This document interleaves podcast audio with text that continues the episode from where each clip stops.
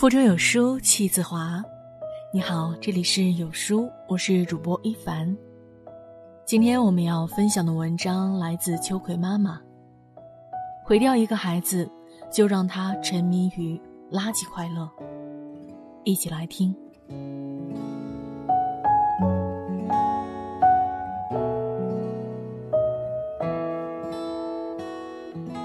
近日，微博上关于学生上网课的真实状态的话题，引起了上千万网友的关注和讨论。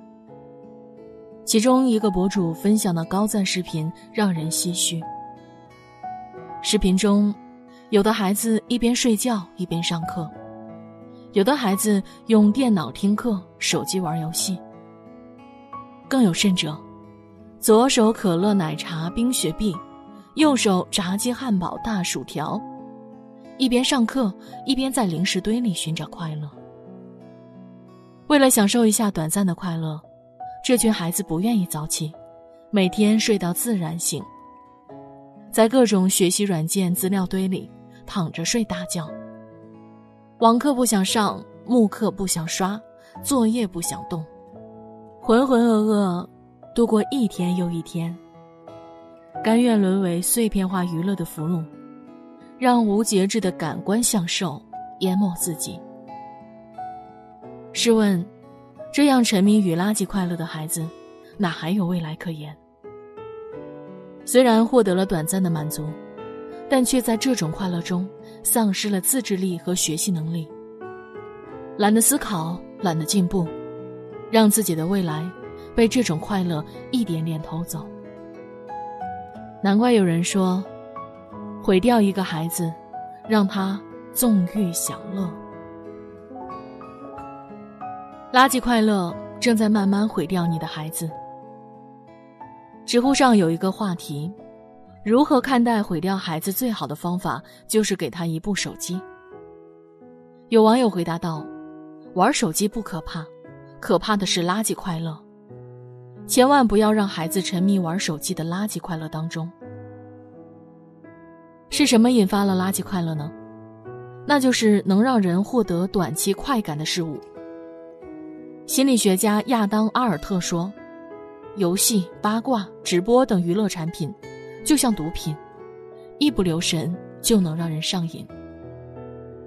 孩子一旦尝到了垃圾快乐的甜头，就会上瘾，忍不住的想要更多。”甚至会让意志迷失，忽略了本来应该做的事情。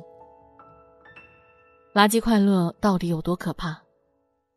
就拿玩手机举例，美国曾发起一项调查，科学家花了十年的时间，跟踪调查了一百个孩子，其中有五十名经常玩手机，另外五十名接触不到手机。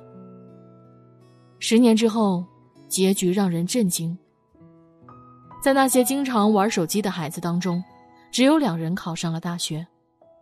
在那些接触不到手机的孩子当中，所有人都考上了大学。其中，有十六个孩子获得了全额奖学金。手机满足了孩子一时的欢愉，但是手机制造出来的垃圾快乐，杀死了孩子的自制力，杀死了孩子的学习能力。更杀死了孩子的上进心。垃圾快乐不仅拉开了孩子与同龄人之间的距离，也在一步步毁掉孩子。垃圾快乐危害堪比毒药。仔细观察，你就会发现，那些爱玩游戏、刷视频、爱看电视剧、沉迷于垃圾快乐无法自拔的孩子，他们都有一个共同的特点。对能获得短期快感之外的事情毫无兴趣。宝妈群里有一位妈妈说：“没有玩游戏之前，孩子又乖又听话，成绩在班里也很好，老师们都夸他这孩子真聪明啊。可是，自从孩子迷上了游戏之后，每天回家不写作业，不想吃饭，就想先玩手机，一学期的时间，成绩直线下滑。”现在孩子天天闹着要玩，如果不给，就开始抹眼泪、撒泼打滚，甚至砸东西。当初说什么也不该让他玩游戏。以前觉得孩子玩游戏没啥，但等到发现事情的严重性之后，后悔已然来不及了。孩子体验过游戏的快感，就很难从中走出来。这时，如果有人阻止他，他们就像变了一个人，发脾气、大闹特闹。面对这种情况，家长要么束手无措，要么暴力制止。很显然，这两种都不是什么好方法。因此，千万别让孩子沉迷于垃圾快乐，一旦陷入，就只能一步步沉沦。父母是孩子和垃圾快乐之间的一道墙。当孩子体会到这种垃圾快乐的快感，他们根本没有自制力，能够做到拿得起放得下。如果家长没有干涉，孩子就沉溺其中。所以。避免孩子在垃圾快乐中沦陷，重回正常的学习是父母的首要责任。当孩子在垃圾快乐的边缘疯狂试探时，不如试试这三个方法：一、言教不如身教。孩子天生就会模仿，而父母作为孩子的第一任老师，是孩子模仿和学习的重要对象。著名的苹果之父乔布斯从来不在家里摆弄电子产品。曾经有记者采访他，问：“您在家玩手机吗？”乔布斯回答：“我们家限制出现电子产品。”于是每天晚饭后，乔布斯家里都会出现这样的场景：孩子们会一起看书，一起谈论各种各样的话题，没有一个人愿意抱着手机和 iPad 看。杨绛先生也说：“好的教育，榜样的力量很重要。”家长用自己的行为引领孩子，比讲千百遍道理更有说服力。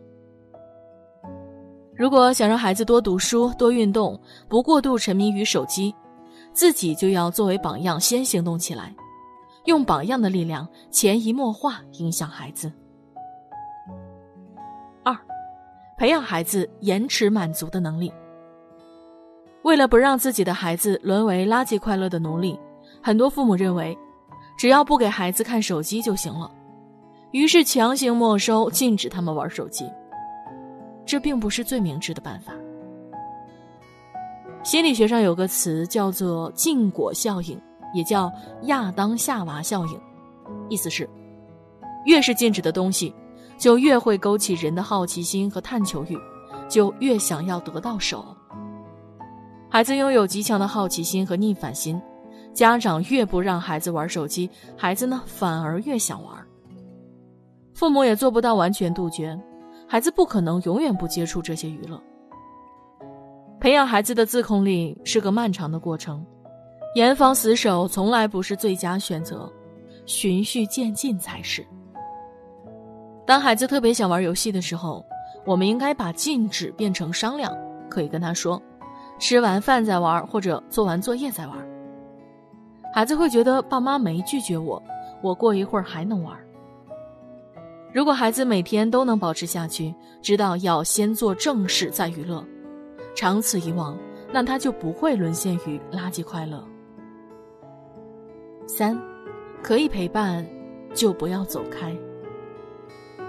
两弹元勋邓稼先先生是一个很会陪孩子玩的爸爸。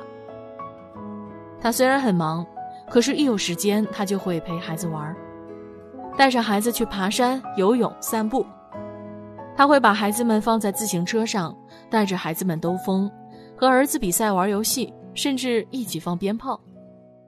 龙应台说：“玩儿，是天地间学问的根本。”孩子从小浸润在大自然，接受人文气息的熏陶，在父母的陪伴与关怀下成长。孩子自然会眼界拔高，心中有更广阔的世界，就不会沉溺于小小手机这一方天地之中。父母应该尽量空出时间，与孩子一起在大自然下奔跑，放下手机，丢掉 iPad，忘却电子产品。只有真心的陪伴孩子，主动关心和靠近孩子，才能让孩子在爱的守护下。获得真正意义上的快乐，忘却虚拟世界带来的美好。都说教育拼的是父母的财力，不如说拼的是父母的关心和陪伴。孩子是否遭受垃圾快乐的荼毒和虚拟世界的关系并不大，主要是取决于父母的态度。父母教育的缺失，才是孩子痴迷垃圾快乐的根源。愿每个家长都能用爱和陪伴填充孩子的心灵，用以身作则，引领孩子增加灵魂的宽度和生命的厚度。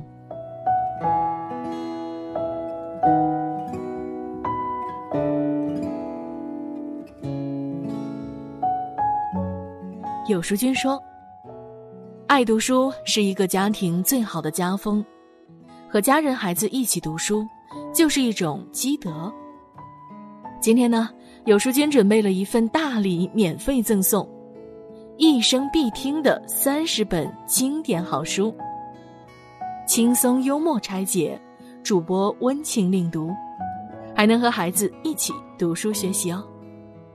不发圈，不做任务。直接免费领取，现在扫码加微信，立即领取好书吧。在这个碎片化的时代，你有多久没读完一本书了呢？长按扫描文末二维码，在有书公众号菜单免费领取五十二本好书，每天都有主播读给你听哦。好了，这就是今天和你分享的文章了。我是主播一凡，我在中朝边境鸭绿江畔丹东向你送去问候。喜欢我们的文章，走之前要记得点亮右下角的再看标志哦，让有书君知道你们在听。